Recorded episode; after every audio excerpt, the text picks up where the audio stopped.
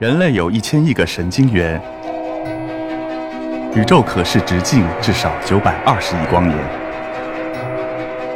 从无限小到无限大，在中科院 SELF 讲坛一起探索未知的世界。本节目由中科院 SELF 讲坛出品，喜马拉雅独家播出。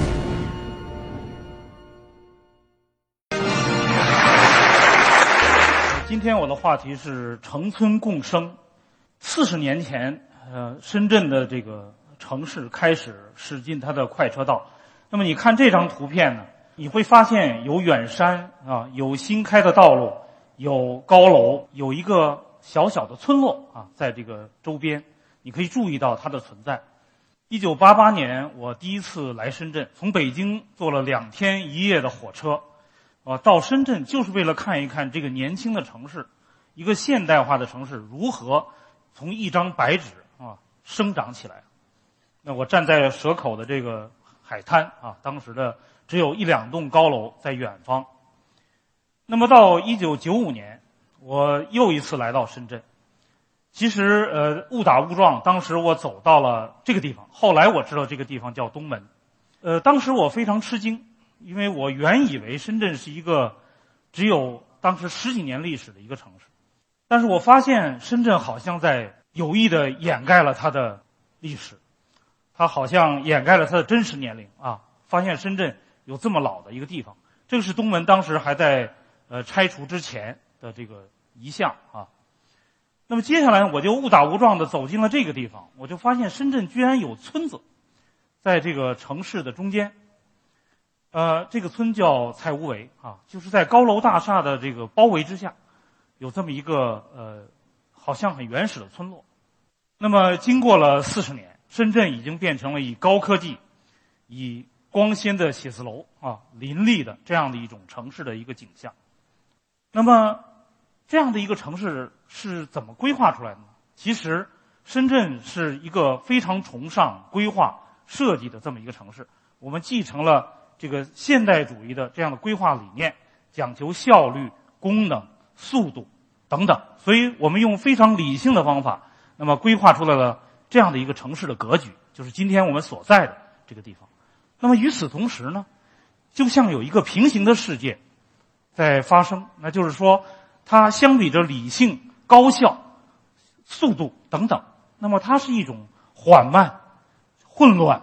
啊，杂乱无章，甚至藏污纳垢的，那么这么一种城市的格局，那么它与城市如影随形啊，哪里有城市，似乎哪里就隐藏着这样的一些这个人类的聚落，那么我们叫城中村，其实它是高速城市那么包围的一些原始村落。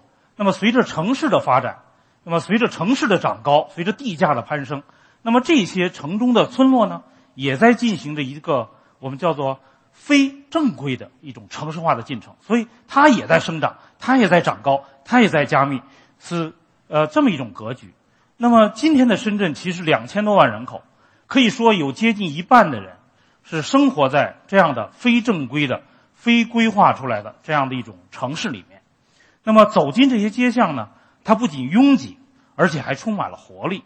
所以很多人都觉得，那么这些地方很乱。那么，是不是应该被现代化的城市所清除？那么，另外一些人觉得，这样的城市可能反而充满了一种动能啊，不仅是为年轻的这个人提供了一个居住的地方，一个暂时栖息的地方，甚至很多时候提供了最开始的工作的机会。那么，随着城市更新，那么很多这样的地方呢，其实是受到了威胁。那么，包括呃这样的城中村，其实它承载了很长的。深圳的历史，那么这个村子叫湖背啊，它就在深圳的罗湖区，是被高楼所包围的。那么它已经有五百年的历史，所以深圳有的时候我们觉得它隐瞒了自己的真实年龄。深圳仅有四十年的历史吗？但是当这些村落被城市更新的脚步所踏过的时候，当这些村子被拆除的时候，你就会发现，其实与它相生的那些社会文化、经济的。这个脉络也一同就丧失掉了。那么我们一直在想，有没有另一种可能，不是用简单的拆除，让这些村子能不能和城市一同生长，啊，一同发展。那么在大约十几年前，我们就呃注意到了这么一个村子，那它在城深圳城市的边缘，叫大芬村。那么这个地方呢，曾经一度是全球这个商业油画产业链的一个非常重要的一个环节。那么它一度生产了将近百分之六十的全球这个商业油画的产量。那么这个村子之所以著名，是因为它的油画产业。但当时我们注意到这个村子的演变，其实它也有它自己的历史。那么从七十年代，它也是一个传统的这个小小的客家村落，只有零点四平方公里。那么一点一点逐步的这个生长，变成了一个典型的城中村。那么接下来，当然它有城中村的所有属性，包括它的所有的问题等等。那么在此之后呢，它经过了一个非常有意思的。就是我们叫自下而上啊和自上而下的两种力量的这个纠结和共同作用。那么一方面，政府始终因为它的油画产业，希望能够提升它的产业，那么也希望注入一些新的创意的活力。那包括两千零七年，我们建造了中国应该是第一个在城中村里面的一个大型的一个美术馆。那么在这样一个村落里面。我们就发现，呃，其实它跟我们想象的城中村不太一样。那么它呃很漂亮，很好。那么为什么呢？因为政府这个当地的政府一直在不断的投入，啊，进行基础设施的建设，进行这个呃卫生，所有的垃圾都清理的非常好。那么今天你到了这个街道上，你会发现，呃，街道不仅安全干净，而且人人有职业，那么人人有活干，所有人都在这个做这个油画。的这个生产和创作，那么包括你看这个有的这个人就在街头啊，像 Jackson Pollock 一样的这个泼墨作画。那么在这个城中村的农民房里面，其实不仅有居住，那么也有小的工作室啊，也有这个呃小的甚至油画生产的工厂等等。那么这样的一种生态在不断的演进，因为它的存在，所以它的不断在改变。那么接接着来了就有书店。那么就有小的咖啡厅、年轻人的小店等等等等。呃，在十年前，就是上海世博会呃期间，那么深圳呢，作为一个新兴城市，非常大胆的把城中村，尤其以大芬村作为案例的这样一个案例，放到了这个上海世博会的最佳城市实验区。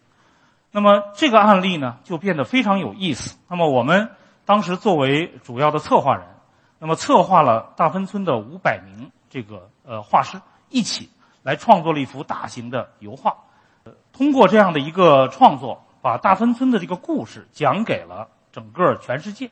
它是一个普通的城中村，怎么经过一代一代的这个呃人本身他个人的努力，他的一种奋斗，最后使这个村子融入到了这个城市里面去。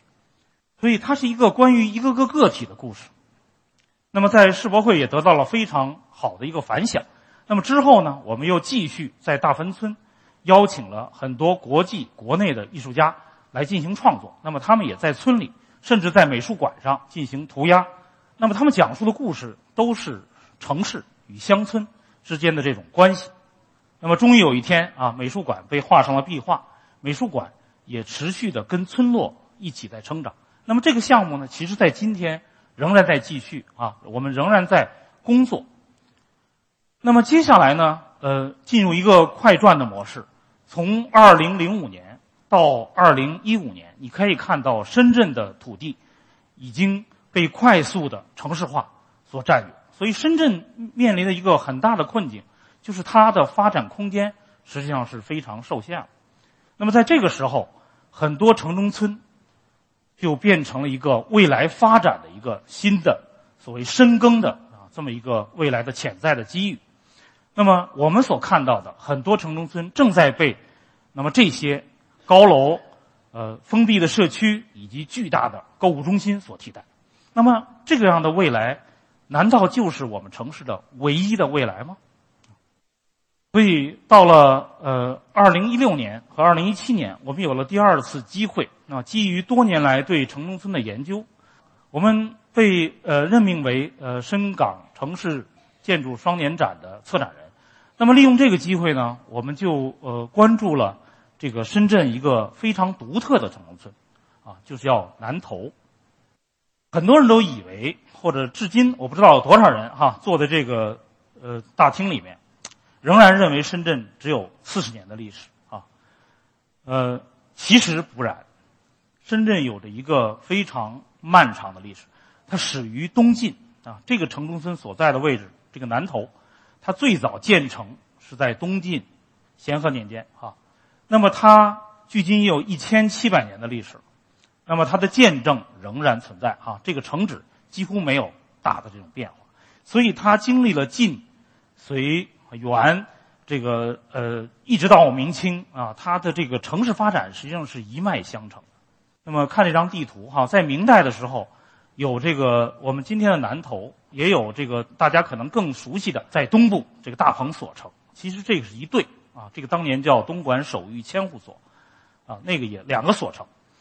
那么之后呢，又经历了宝安县啊，在清代，它也是一个控制着一个整个珠三角，包括今天的香港和澳门一个非常广大的地区，啊，这么一个地方。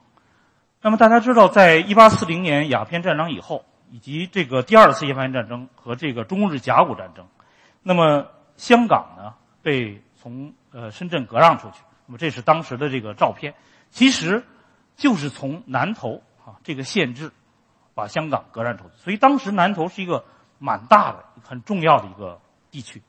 在民国期间，也是个县城啊。你能看到，呃，它的历史从未中断啊，它一直延续到上个世纪的呃八十年代、九十年代到今天。到了一九五三年，由于这个广九铁路建建造以后，把县治呢从今天的南头迁到了这个蔡屋围。所以呢，这个南头才，这个叫还县，这个回回乡啊，又变成村了。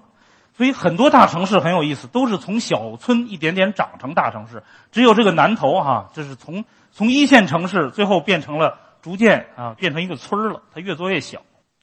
当然，经过了八十年代，它变成了一个城中村。这就是它的长相。很多人都说南头古城，南头古城，以为进去以后啊。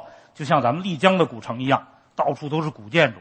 结果很多人，包括很多香港人来寻根，他们就发现，哟，这怎么好像不是那个样子啊？它是一个很标准的、非常这个密集的这么一个城中村。但是仔细看，它的日常生活是非常的生动啊，有趣。那么我们经过研究就发现，虽然古村里的这个古城里面的真正古的建筑不多。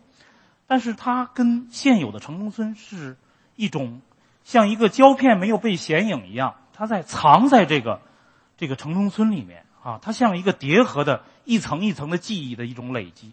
仔细的分析就发现，这个古村的格局啊始终没有变，九条街仍在啊，古建筑也有啊，包括一个这个当年东晋城壕的遗址，那么今天呢仍然存在在这个南门外。那么这个城楼。其实是建于明洪武年间，它的基座仍然是这个明代这个遗构。那么还有呃关帝庙，很多人说这这是深圳吗？这深圳好像是个年轻城市，怎么会有这么古老的东西啊？啊，这就是深圳啊！包括它的建筑，从清末一直到这个五十年代、六十年代、七十年代、八十年代，那这样的建筑其实呃都是存在的。可以说是全光谱的保留了深圳的一个发展史。在这个时候，我们作为双年展的这个策划人，就想到如何能够让展览变成触动这个古城重生的这么一个机遇，使展览本身变成一次行动。那么我们就呃进村啊，经过了半年多的研究，就想把这个展览怎么引到这个村子里来，能够跟村子发生一个很积极的关系。那么就注意到了这个公共空间。那么传统的村落实际上是有非常好的公共空间，它有精神生活。那么今天的城中村呢，反而缺乏呃这样的一种环境。那我们就呃看到了这个小小的广场。那么这个小小的广场呢，其实在七十年代的时候是公社的这个打鼓场，后来呢演变成了篮球场啊。我觉得这个非常好。那么在这个地方呢，呃，今天也完整的保留了很多。这个各个时期的建筑，这些建筑并不是简单的用好看难看来加以判断，而更多的是它代表着一个时代特殊的文脉和它的生活的这样的一种气息。那么它五味杂陈啊，丰富多元。那我们希望这里呢能够重塑为一个村落的一个精神这么一个中心。那么我们就动了非常少的动作，就是呃把这两个铁皮房做了一个华丽的转身啊，变成了呃村里面的公共建筑啊，做展览。做公共生活的这个支撑，那么同时给村里面的村民呢提供更好的一种公共空间的这么一种格局。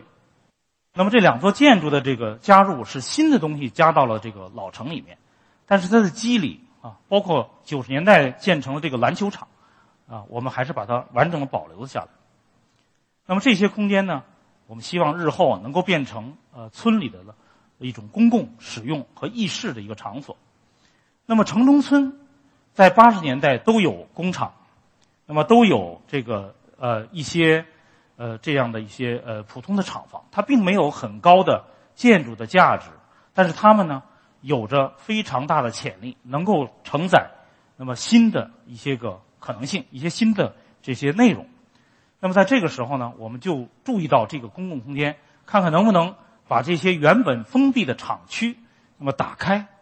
啊，变成呃新的这个城市的空间，变成集市，啊，变成呃生活的场景。它展览本身其实跟城市和村落是紧紧的这个锁扣在一起的。那么你会在看展览的过程当中，你看到很多呃艺术家、建筑师、规划师、社会学者对城中村问题的研究。与此同时呢，你能够看到他们这个所生产的这个场景。以及与这个外面的村落之间的这种关系，那么既有艺术家的这个新的这个作品的制造，也有广东地区原本像花牌、像这样的一些这个呃传统的这种呃艺术的形式。那么其实它的开幕变成了一个呃全村或者全城的一个狂欢场。那我们也非常高兴的看到很多的这个在地的这个村民，那么加入到这个开幕式的表演里面。他们非常的欣喜，也非常高兴的讲述啊，他们自己每一个人一个个体生活在这个村庄里面的一些非常生动有趣的一些故事。那么，在这样的一个呃场景下，那么我们也请了很多的这个呃平面设计师和艺术家，把他们的一些话语，把这些外面的艺术家、建筑师、专家的话语和村民他们的这个感受。印成了这个城中村里最多的小广告啊，这是设计的小广告。那么把这些小广告呢，这个再返回到这个村里去。其中有一条我觉得非常有意思啊。呃，有一个人就说，他说我很喜欢南头这个地方，因为什么呢？因为地方小。那么地方小，就像家里的床小，所以夫妻的感情呢就会就会深啊，因为地儿小。大家抬头不见低头见，所以村子里的尺度，其实他说到的是一个尺度。为什么这样的村是有价值的？为什么它能容纳很多在我们所规划的这些高楼林立的这样的城市里面所不能容纳的生活？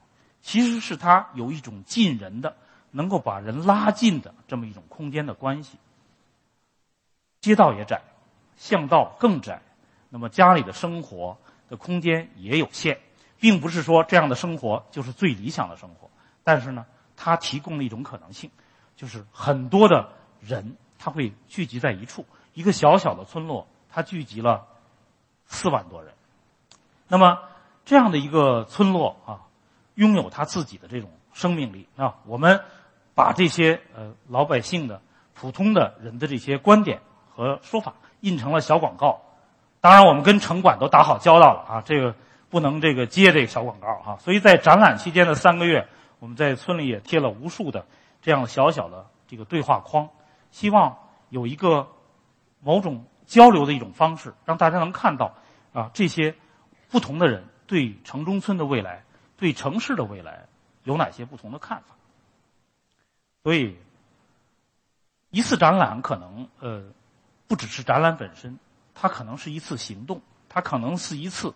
对城市未来的观念的一种反思，就像呃呃这个作品啊，一个西班牙的壁画组合，他们用中国的文字写了传统以及发展啊这个字，他们把它叠合在一起，所以呃传统和发展其实并不矛盾，它只是不同层面的一种呃状态。那么传统本身也不是障碍，其实它和发展可以相融，可以相生。通过一次展览，植入了一个新的机会。那么这样的一个呃共生的一个项目，其实呢仍然在继续。我也特别希望在座的呃各位能够有机会关注南头，关注城中村的这个未来。那么到最后，展览走了，村子会怎么样？其实，村子会重返它的日常的状态。其实，一切努力都会容纳到，都会累积到这个村子本身的历史文化的这个线索里。那么，我们就在想，面对着一个呃四十年生产的一个呃超高速的一个城市，我们的未来是否只有一种？村子是否只能被？我们的现代化的高楼大厦所取代，他们有否有一种机会可以共生共荣啊？所以我们提出这样的一种观念：城村共生，城市共生啊。希望最先进的与不那么先进的、需要高大上的与那些可能不那么高档的，能够都有空间能够生存。希望最新的科技。最新的建筑能够与最传统的这样的建筑能够共生共荣，也希望外面来的人与村子里的原住民、与租户、与南漂等等，他们能够共生共荣，互相创造机会。城市不只是给富人的，不只是给一个呃既定的目标，它需要给未知、给未来提供。多种可能性，让更多的人能够分享城市的空间，分享城市的资源，能够为自身的发展奠定一种好的基础。城市需要滋养人，一个共生的城市更能滋养人，尤其是我们的年轻人。所以今天的话题呢，不是简单的在想城中村如何，甚至保护城中村，好像是一种居高临下的啊，对城中村。是一种施舍的一种态度，更多的是在反思我们建造城市未来的方式。对城中村的研究，对城中村的关注，对城中村的介入，有可能是反思我们自己的未来，来救赎我们的城市的一个很好的一种方法。好，今天先分享这么多，谢谢。